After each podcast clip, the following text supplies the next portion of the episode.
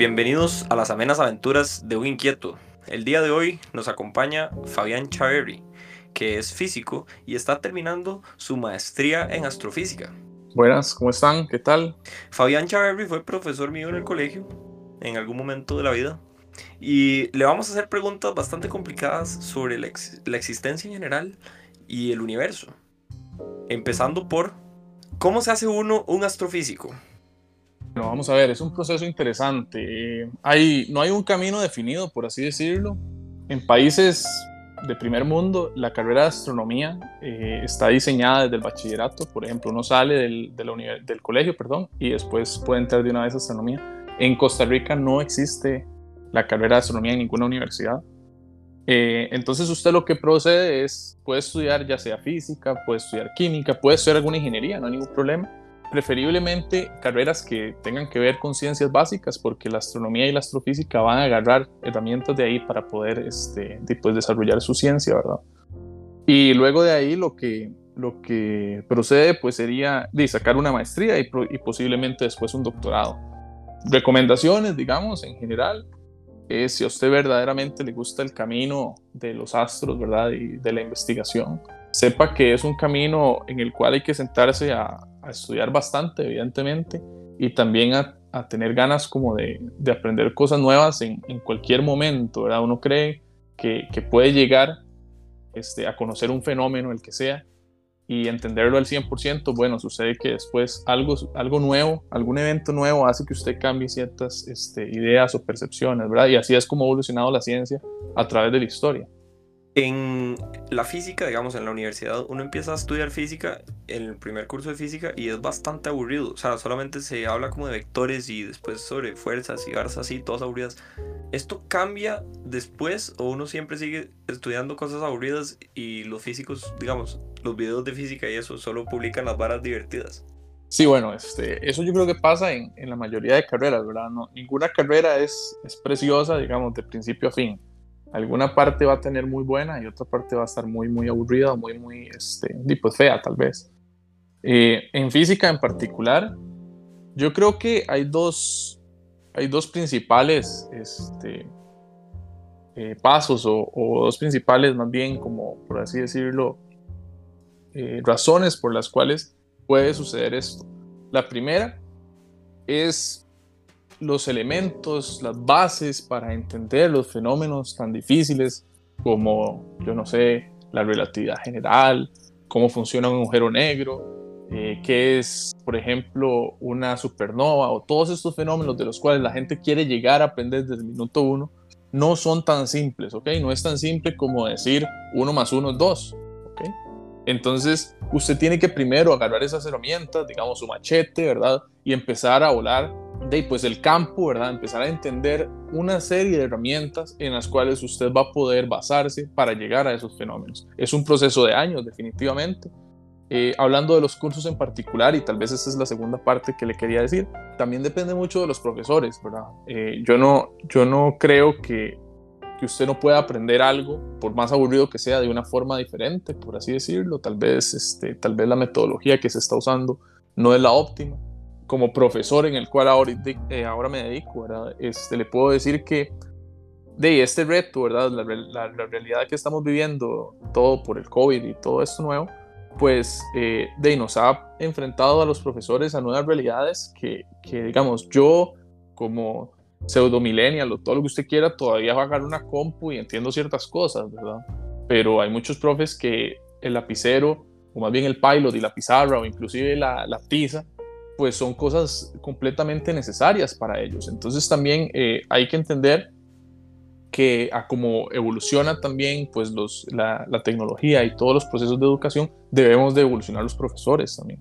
Entonces esa es la otra razón, ¿verdad? Tal vez, este, de, no sé, también no, no que, que, también habla de mí como profesor, no sé, ¿verdad? Porque, de como usted dijo, Juancito, usted era eh, estudiante mío, yo espero haberle dejado algo por ejemplo. Entonces, si a usted le pareció aburrido ver vectores o ver, bueno, como usted no, como usted no hay vectores, pero los temas que vimos, entonces también hay un fallo del, de la persona que le enseña, ¿verdad? Y eso pasa en cualquier otro tema, no es exclusivo de la física.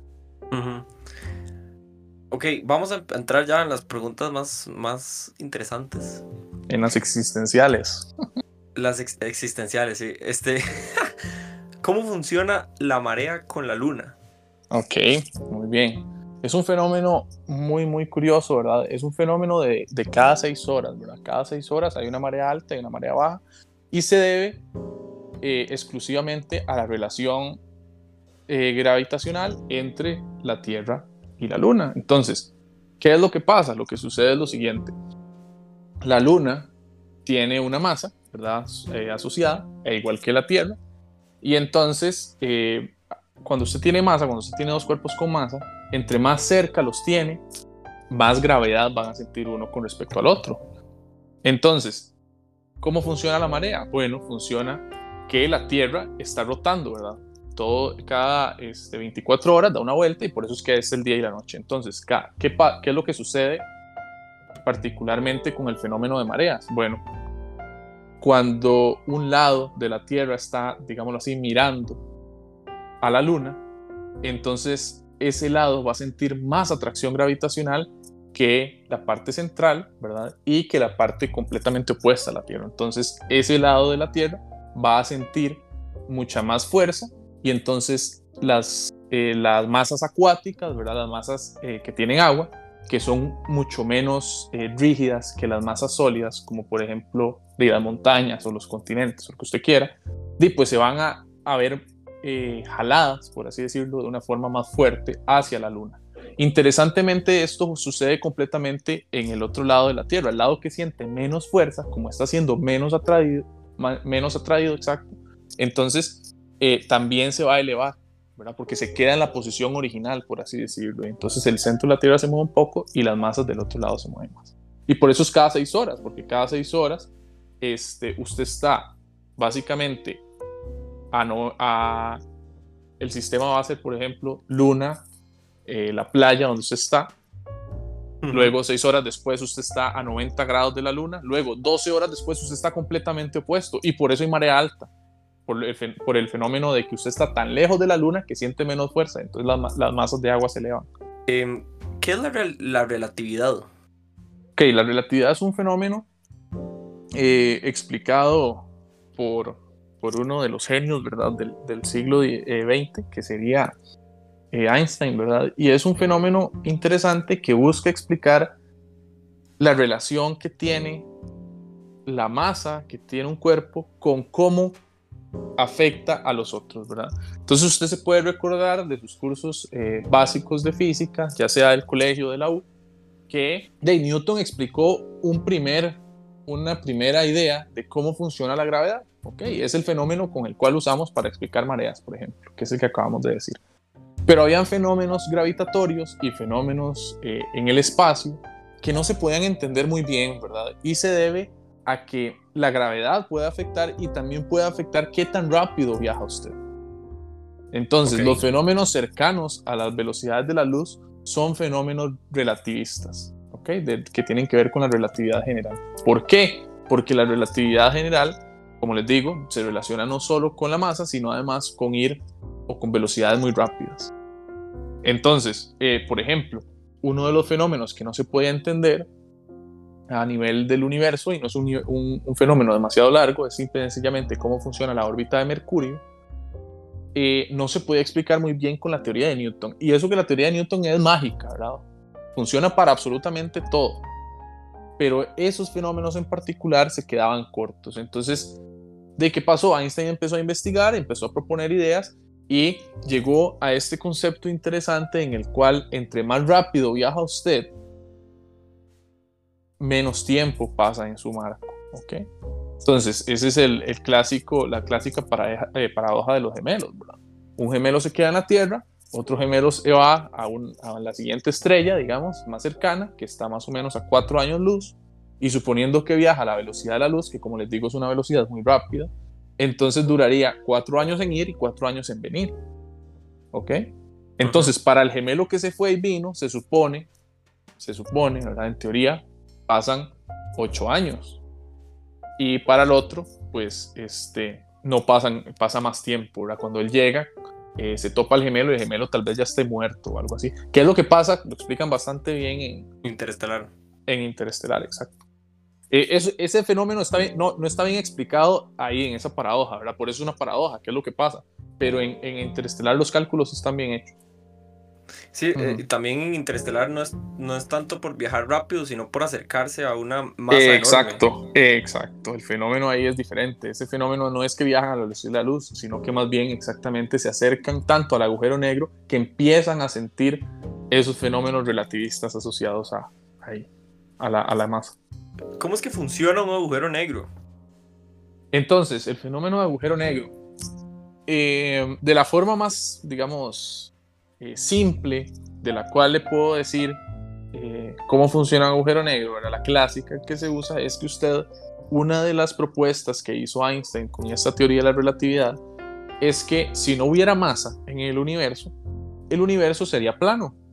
¿Qué quiere decir que sea plano? Imagínense, por ejemplo, una hoja de papel, ¿ok? Una hoja de papel completamente extendida. Entonces, si usted tiene una hoja de papel extendida y le pone, por ejemplo, su cartuchera encima, pues esa hoja se va a ir doblando. ¿Qué significa un agujero negro? Un hueco en esa hoja de papel. Es un objeto tan, pero tan masivo que básicamente genera un lugar donde usted entra, pero no puede salir. ¿okay? Ese es el concepto básico y elemental. El concepto más, este, de más elevado, digamos, una de las ideas que le puedo decir es este, la definición por así decirlo, sería una singularidad en el espacio-tiempo. Esa hoja de papel le llamamos espacio-tiempo y singularidad va a ser exactamente el hueco, ¿verdad? Singularidad relativa a la parte matemática, ¿verdad? Y esa es una de las herramientas más fuertes que tiene la relatividad general. Hay una cosa que se llama las ecuaciones de Einstein que relacionan, tienen un lado que se relaciona completamente con física, ¿ok? Luego hay un igual, como en cualquier ecuación, y del otro lado de la ecuación hay una cosa que es completamente matemática.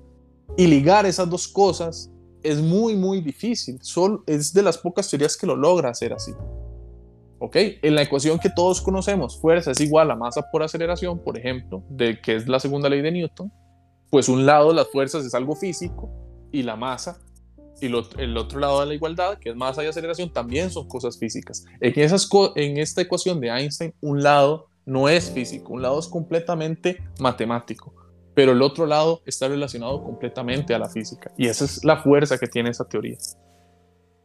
Si hubieran más Einsteins, tal vez estaríamos más avanzados en el mundo.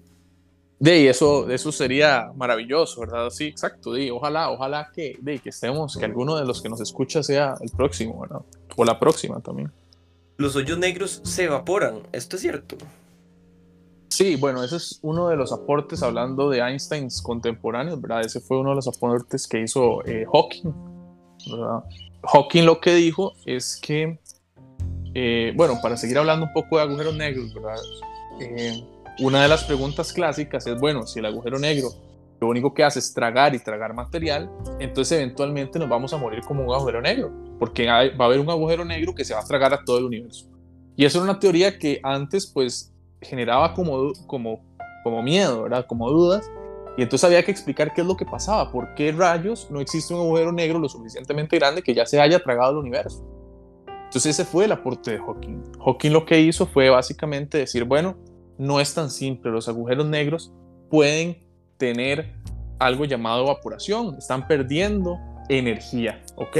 Recuerde que una, otra vez hablando de relatividad, la ecuación más conocida de Einstein, digamos, este, a nivel elemental, es energía es igual a masa por c al cuadrado, que es la que sale en todos los lugares donde usted escoge, no sé, algo de física, eso es la primera ecuación que le sale. Entonces ahí usted está relacionando masa con energía. Y esa relación es muy fuerte. ¿Y qué tiene que ver eso? Que entonces, como los agujeros están tragando y tragando masa, bueno, pueden perder esa masa, no necesariamente eh, como masa, sino como energía. Y el fenómeno por el cual se evaporan se llama aniquilación de, eh, de, pares este, materia-antimateria. ¿Qué es la antimateria? Entonces, eh, es interesante y aquí eh, voy a entrar en, otro tema que se llama, pues, la creación del universo, ¿verdad? Aquí estamos hablando un poco de todo, pasamos por relatividad. Ahora cuando usted empieza a hablar de creación del universo, cómo se va a morir el universo, se pasa a un tema que se llama cosmología. Entonces, ¿qué es, eh, ¿qué es la antimateria? Bueno, La antimateria básicamente es materia que se va a comportar de una manera extraña, de una manera curiosa, y que va a este, interaccionar con la materia de forma que alcance, que al golpear una partícula de materia y una antimateria van a formar luz. Esa es la forma más elemental en que la puedo definir. Eh, evidentemente hay definiciones más, más técnicas, pero no, no, tal vez no es necesario ahondar tanto. Lo que sí es importante de la antimateria y de la materia es que cuando se empezó a originar el universo, al principio solo había luz, ¿ok? Y esa luz, como les digo, si usted puede aniquilar la materia y la antimateria para hacer luz, usted también puede agarrar la luz y separarla en materia y antimateria. Entonces, al principio del universo, lo que pasa es que empezó a, eh, generarse luz, ¿ok? Digamos, podemos decirlo así, y esa luz eh, se separaba en materia y antimateria y luego se volvió a unir. O sea, se separaba y se unía, se separaba y se unía. Bueno, resulta que por algún fenómeno que al día de hoy no entendemos y por eso les digo que eh, volvemos al tema de trabajo, ¿verdad? De cómo está la situación laboral. Bueno, evidentemente hay fenómenos astronómicos que no conocemos y no entendemos, entonces por eso es que siempre va a haber trabajo, ¿verdad? Pero eh, a lo que iba es que usted, eh, esas cancelaciones materia-antimateria, por alguna razón, la probabilidad es que de cada 100.000, por así decirlas, bueno, en realidad son más, son como de creo que son de 100 millones o algo así, no recuerdo ahorita el número exacto, pero de cada, digámoslo así, por decir un número, un millón de aniquilaciones, una no se daba. Y esa una es que faltaba una antimateria y quedaba materia. Entonces, cada 100 millones o cada millón o los que usted quiera, quedaba una particulita de materia y luego habían 100 millones más y quedaba otra. Y así sucesivamente hasta que se empezó a formar el universo que conocemos hoy, que es de materia particularmente. No es que ya no haya antimateria, antimateria hay, pero hay mucho menos antimateria que materia y se debe a ese fenómeno que no entendemos cuál fue. Hoy no se sabe por qué es que hay más materia que antimateria. ¿Se ha demostrado la existencia de la antimateria?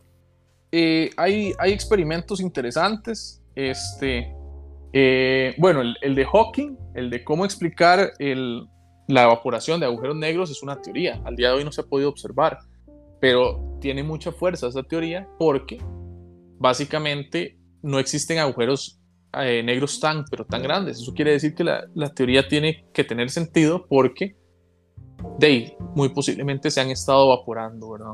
Entonces, este, ¿qué pasa cuando usted descubre algo? Eh, de, pues la idea sería que lo publique, ¿verdad? Y toda esta parte, pero este, de, es parte de la investigación que se hace. No es que, eh, no le puedo decir exactamente experimentos ahorita porque no recuerdo, pero en este, en este tema de la antimateria, pues es muy, es muy abierto, no es exclusivo de la astrofísica, ¿verdad? Es toda una parte que tiene que ver con eh, física de partículas, en la cual de yo, yo sé lo muy básico, lo muy elemental, ¿verdad?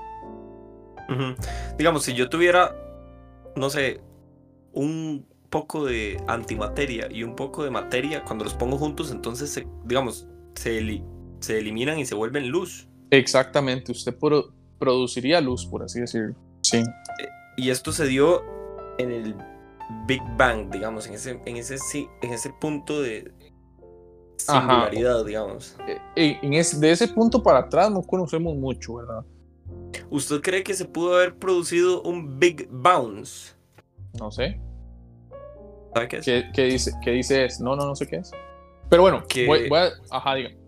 Que tenemos la energía oscura que nos aleja y la gravedad que nos atrae y que en algún momento la gravedad va a ganar, entonces el universo va a empezar a acelerar hacia el otro lado hasta que se vuelve a unir todo y vuelve a explotar. Eh, es difícil, es difícil, esos cálculos se han hecho, ¿verdad? Es, ahorita, ahorita que estamos hablando de eso, me recordó una, una antipartícula que sí se conoce, que es el positrón, ¿verdad? Entonces sí, digamos, sí hay pruebas de la antimateria. ¿Qué es el positrón? Es una, es una partícula exactamente de la misma masa que el electrón, pero de carga positiva. ¿Ok? Entonces sí, sí hay pruebas, ¿verdad? Se, me ha olvidado el positrón, que es el más básico, ¿verdad? Este, ah, bueno. Hablando del Big Bang y, llegamos a la parte de cómo moriría el universo.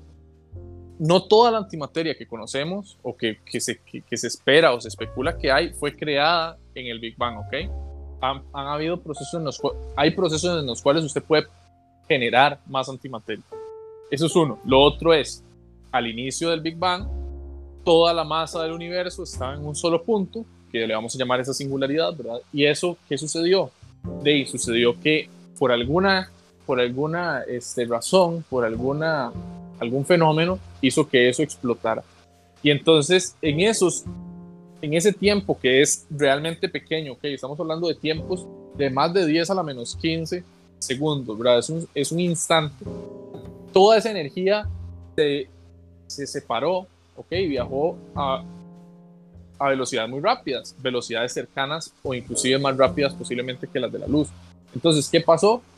Ahí fue poco a poco expandiéndose, empezó a suceder esta parte de aniquilación y, y de simetría, ¿verdad? En la cual se partían en dos y luego se volvían a unir y así sucesivamente hasta que empezó a pasar este fenómeno de que quedaba más materia que antimateria.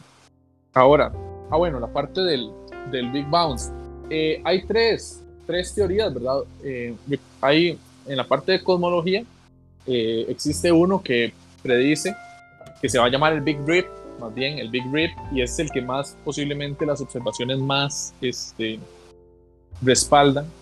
Es completamente opuesto a esta idea del Big Bounce que usted me acaba de decir. El Big Rip lo que predice o lo que dice es que va a aumentar porque la expansión del universo está aumentando. ¿Qué tan rápido se, se, separan los objetos? Aumenta. Y entonces, ¿qué pasa con esto? Que puede pasar en algún momento que esa hoja de papel que estábamos, teníamos de idea al inicio, se desgarre, se rompa, ¿verdad? Y entonces, ¿qué va a pasar con usted? Usted va a empezar a separarse, primero las galaxias ya van a estar demasiado separadas, luego las estrellas, luego los planetas, luego las personas, luego sus partículas, hasta que se empiezan a romper todo, todo, todo, hasta inclusive los átomos, ¿ok? Ese es el Big Rip. Ese es el Big Rip, exacto. El Big Bounce, bueno, ahora lo escuché, creo que en algún momento eh, había, no, recuerdo que se llamara así, pero este, eh, lo había leído, muy posiblemente no, no pueda suceder porque se necesitaría de que una serie de fenómenos astrofísicos sucedan de una forma muy particular para cambiar de esa tendencia que tienen los objetos a alejarse.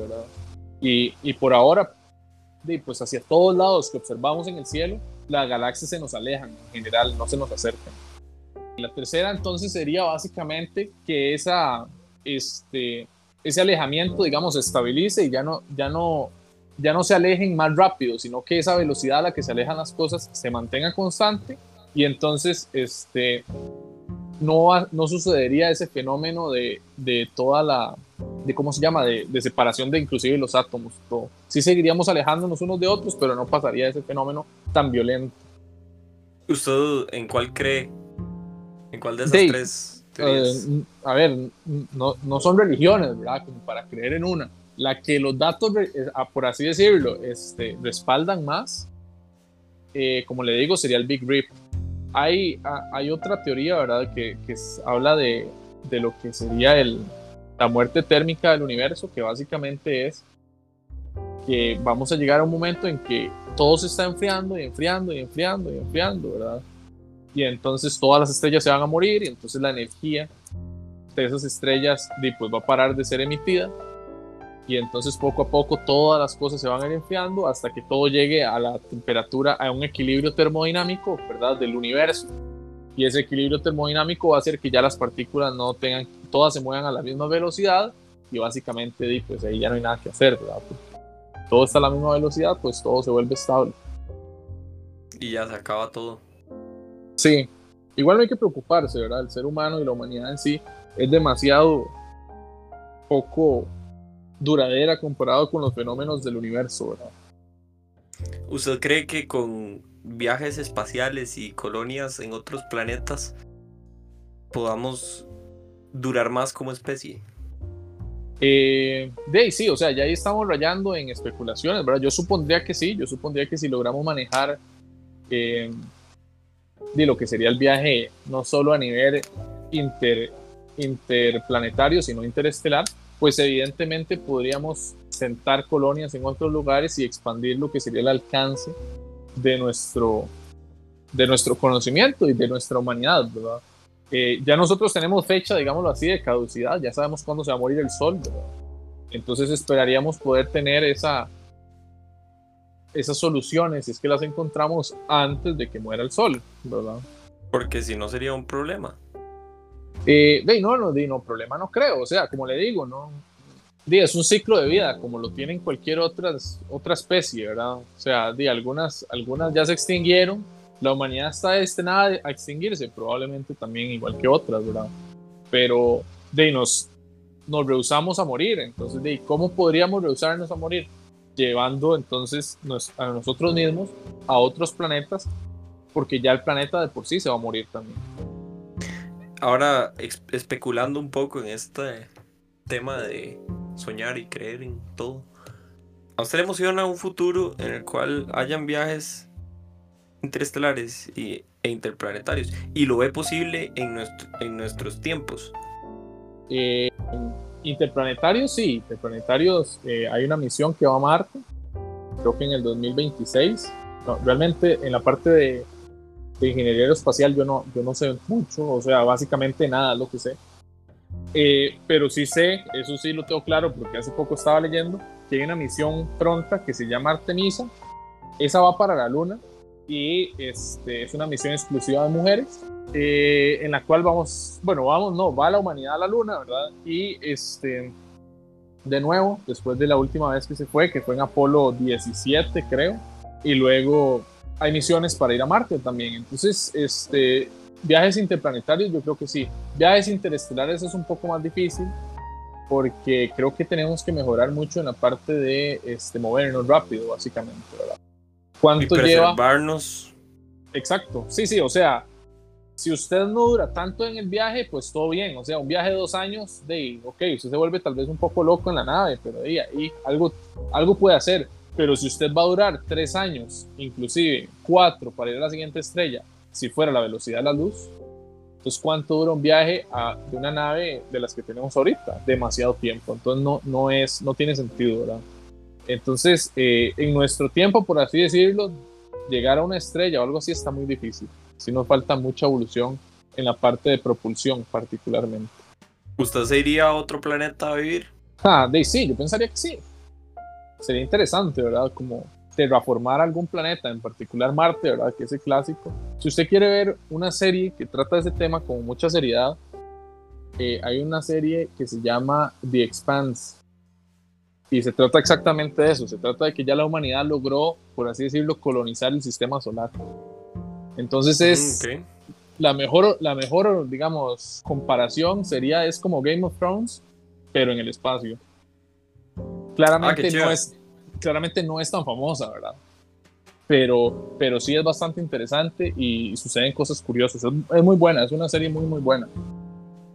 Y tratan esos temas con mucha seriedad. De hecho, un fenómeno interesante es que de la Tierra logró colonizar Marte y la terraformó, ¿verdad? Entonces ahora, de, pues los marcianos, por así decirlo, eh, se agarraron con la Tierra, ¿verdad? Y bueno, ahí no voy a contarle toda la trama, pero lo que pasa interesante es que ahora usted puede eh, torturar a la gente con simple gravedad, ¿verdad? Porque hay una colonia que vive en el cinturón de asteroides. Entonces la gente que viviría en el cinturón de asteroides, pues está acostumbrada a vivir en un ambiente de poca gravedad. Entonces, ¿qué hacen la gente de la Tierra? La gente de la Tierra se los traen a la Tierra y nada más los hacen que se pongan de pie. Y eso es una tortura. Porque sienten tanta, pero tanta fuerza comparada a donde viven, que todo, o sea, que, realmente les, les duele tanto que es una tortura. Entonces, ese tipo de cosas también con todos estos diferentes ambientes y diferentes planetas, gravedades y etcétera, al rato y, los humanos que salgan a otros planetas, otras estrellas, en algún momento, si es que salimos, podrían cambiar biológicamente. Exacto. Completamente comparado a nosotros. Exacto, sí, de hecho, eh, estoy fusionado con esa serie, disculpe. Sorry Juancito, pero básicamente eh, lo que le puedo decir es que la gente que vive en, esos lugares, según la serie, ¿verdad? es mucho más alta. Llega a alturas de dos metros inclusive, porque como, como no hay tanta gravedad, entonces el cuerpo se deja estirar más, por así decirlo. Eso es un fenómeno real, ¿verdad? Los astronautas cuando vuelven a la Tierra generalmente crecen por lo menos un centímetro o dos. Además se vuelven más jupones cuando están en, la sí, sí. Space Station. Exacto ya que el universo en teoría es infinito y, hay infinito número de estrellas y varas, ¿qué tan largo tendría que buscar, cuánto tendría que buscar para encontrar un, algo exactamente igual a lo que tenemos aquí? Como otra Tierra. Bueno, ok, ok, vamos por partes, digamos. Otra Tierra ya hay, ¿verdad? Eh, le puedo decir que planetas extrasolares se conocen alrededor de 4000. Eso es una, eso es una de las, de las eh, ramas de la astrofísica más, más actuales, ¿verdad? Más en boga. Hoy por hoy muchos, mucha gente se está, se está dedicando exclusivamente a buscar nuevos planetas. Y dentro de, de encontrar nuevos planetas está encontrar nuevos planetas habitables, exactamente, donde primero para la astrobiología, que es otra rama, eh, sería interesante para ver si encuentran seres vivos ahí. Pero lo otro también es exactamente lo que estábamos hablando, la idea de eventualmente poder viajar a, esas, a esos planetas y vivir ahí. Entonces, otras tierras, por así decirlo, sí hay. Ahora, un planeta exactamente igual a la Tierra con otro Juancito está muy difícil, ¿verdad? Está muy, muy difícil porque los procesos de cómo evolucionó la vida que conocemos aquí son muy particulares, ¿verdad? Y que se repitan dos veces la probabilidad muy baja. Entonces, y que se repitan exactamente iguales para eh, producirme a mí es mucho más baja. Exactamente. O sea, de hecho, hoy por hoy se busca vida a base de carbono, que es la que conocemos. Pero eh, de encontrar vida a partir de, otros, de otro tipo de química, por así decirlo, no está no es una idea descabellada, solo que sería vida completamente diferente a la que conocemos, ¿verdad? Porque nosotros solo conocemos vida a base de carbono. Entonces eso es todo un tema interesante eh, a la cual mucha gente se dedica a investigar, ¿verdad? Sí. Bueno, muchas gracias a don Fabián Cherry Miranda. Pura vida, Juancito. Siempre un gusto hablar con usted y de, ojalá que haya, que le hayamos llegado a alguien ahí que, y que esa persona a la cual nos escuchó y tal vez sea el próximo Einstein, como dijimos y ojalá todos hayan podido aprender un poquitín y, o Exactamente. nada más hablar un poco de paja sobre el universo. Cualquier cosa ahí, este, de si tienen alguna duda o algo, usted me la puede hacer llegar, no hay ningún problema. Yo tampoco lo sé todo, evidentemente, pero siempre me ha gustado mucho eh, la parte de divulgación y pues ayudarles ahí en lo que sea, pues sería bueno también. Eso fue todo en este episodio de las amenas aventuras de un inquieto. Espero que hayan aprendido mucho y que lo hayan disfrutado. Un saludo y hasta luego.